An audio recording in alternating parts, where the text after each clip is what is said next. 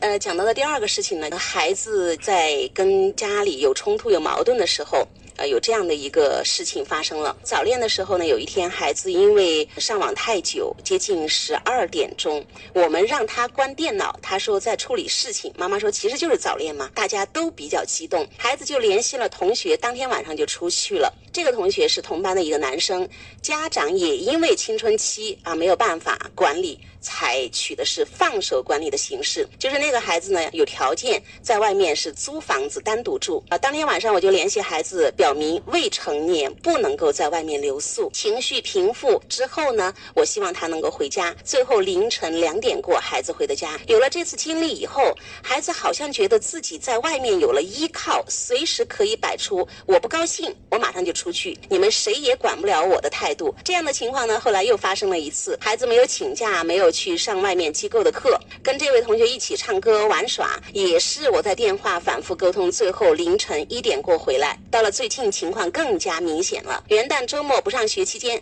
早上喊不起床，以前从来没有出现过这样的情况。他会睡到自然醒啊，起来饭都不吃，就想约这个同学出去。他说去图书馆，在家不想学习，那他还要去唱歌、打球，还要去玩耍。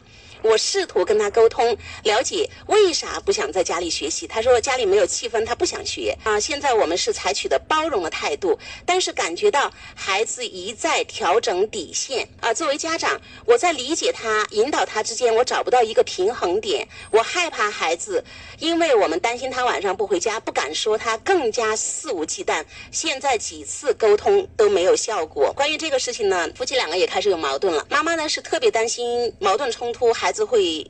就拿这个来威胁他们，一再的去跟孩子聊，但是起不到效果。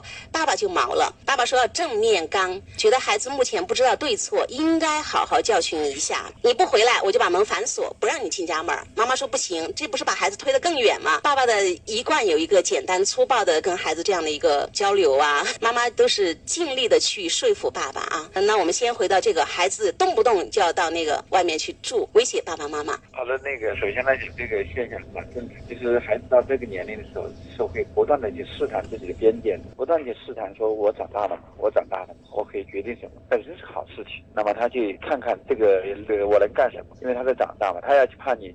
那么家长他宣扬的一些价值观来讲，孩子都可能会去挑战，包括家庭坚持的一些价值观，孩子都可以可能会去挑战，因为这种挑战意味着我长大了，我可以不那么去追随你们的东西。我觉得首先来讲，站这个角度讲，是可以去理解一下的。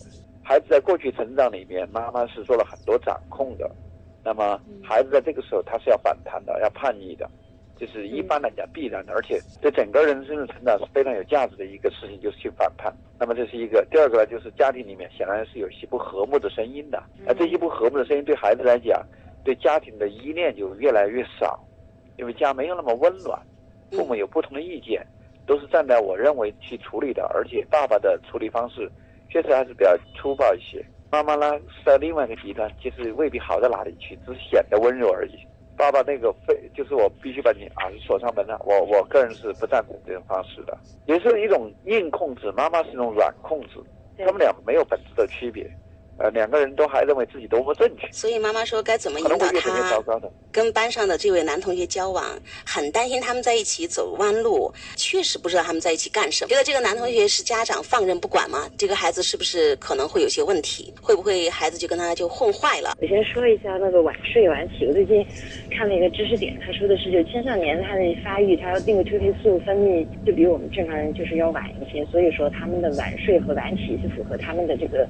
青春期生长规律的，嗯，所以不一定是孩子懒，就是或者说是孩子逆反，可能就是他的这个方面的需求，从生理上，他可能就是需要晚起一点儿，然后可能晚睡一点儿，嗯嗯，对他晚上可能精力就比我们要充沛一些，所以那个什么十点睡觉啊等等一些养生的，老年人看的那些东西不一定适合孩子，这是第一个哈，就是我们有一些。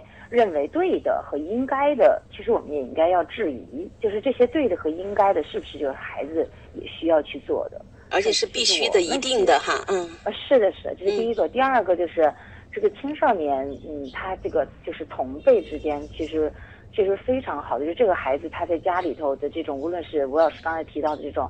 呃，硬的压力还是软的压力以外，他肯定是压抑。我们说哪里有压迫，哪里就有反抗。是。那他会达到了这种要离家出走这种状态了的话，我们家长要去觉察，就是我们肯定是给到他压力了。我儿子在高二的时候，曾经有一段就是会出去网吧上网打游戏，就是因为我当时是把那个上网，就是在他的初中和高中，我都是看作就是毒药一样的，我是禁止上网的。嗯。所以在高一，应该是高一。高一他住校了嘛，然后后来，因为他们那个时候创新实验班要用电脑啊什么的，然后我就发现他的这个就是网络使用就会多。当我发现他去网吧之后，我就把这个事情悄悄的按下来了，我就没有没有没有去控制他，因为我在想，完了我都把我儿子逼到网吧去了，看来这个问题有点严重。然后后来我就就他每次说妈妈我出去转一转，我说好你去嘛，我想那是一个他开心的地方。我就允许他出去，但是我心里的信念就是我儿子不属于网吧，但是他需要在网吧里去释放他的一些压力和他的一些情绪。我想比起那个同学家，那网吧应该是个更龌龊、更更让我们觉得不堪的地方了哈。但是我觉得他需要那个地方去舒缓他的一些压力，我就在那段时间是允许了的，而且我是装作不知道，我也不说破，我也不去求证。因为他对健康会比较在乎，我会给他一些就是关于烟呐、吸烟，他也反对人吸烟的这么一个人，所以我会提醒他，你去的场所你要选择好一点的地方。呃，这个烟少一点的地方，高档一点的地方，就是我担心他的健康。这本电脑我也就把它换了，换到我告诉他这个电脑你可以用，你大概在什么状况下，呃，你可以用。然后他就回到家里来了。基本上现在有时候偶尔也会去网吧打打游戏。他说他告诉我，他说在网吧有的时候有些游戏打起来会更有体验感。哎，我说挺好的，但他就不会生在那个地方，就偶尔跟同学约了，那是他们的一个交往方式。所以我想跟。妈妈施压的一个东西就是说，呃，当一个人他逼到到了没有办法的时候，他只要找到了一个出口去把这个能量进行流动，我觉得这个时候我们要相信这是他找到了解决问题的方法。也许这个方法不是那么特别完美，但是能疏通他的负能量，这是最重要的。你要解决你孩子这个问题。你想，如果他还是刚刚那个谈恋爱的孩子的话，也就是说整个家庭里面他实际上负能量是在累加。就是妈妈，你以前我们还可以一起聊学习，一起聊目标，聊方向啊。因为你不了理解我的这个恋爱，你看，本来我恋爱我也有开始有结束，我还要学习，结果弄到因为你们不同意，搞到所有的人都在整我，那我现在学习可能就要放下了。我觉得这就得不偿失了。就是我们在孩子们出现状况的时候，我们家长第一反应是如何把孩子这些行为迅速的解决掉。所以乔老师孩子到了网吧，乔老师第一个觉察觉知就是，哎呀，我是把孩子逼到了这个份儿上。症状的背后可能就是他的需求没有被看见，他的期待没有被满足。你只要把他的需求和期待板块做了，症状就会消失。就是，它跟西医和中医就有很相似的地方。嗯，就他这个地方溃烂了，然后你把这个地方挖掉了也可以，你把这个截肢了也可以，但是他可能就某些功能丧失。不是说纠正孩子怎么样不去跟这个男生交往，不要到别人家去，会不会两个人一起学坏？啊妈妈要想的是，孩子说了我在家里气氛不好，我不喜欢这个氛围，我就是要出去。归根究底啊，妈妈要去觉察这一部分家。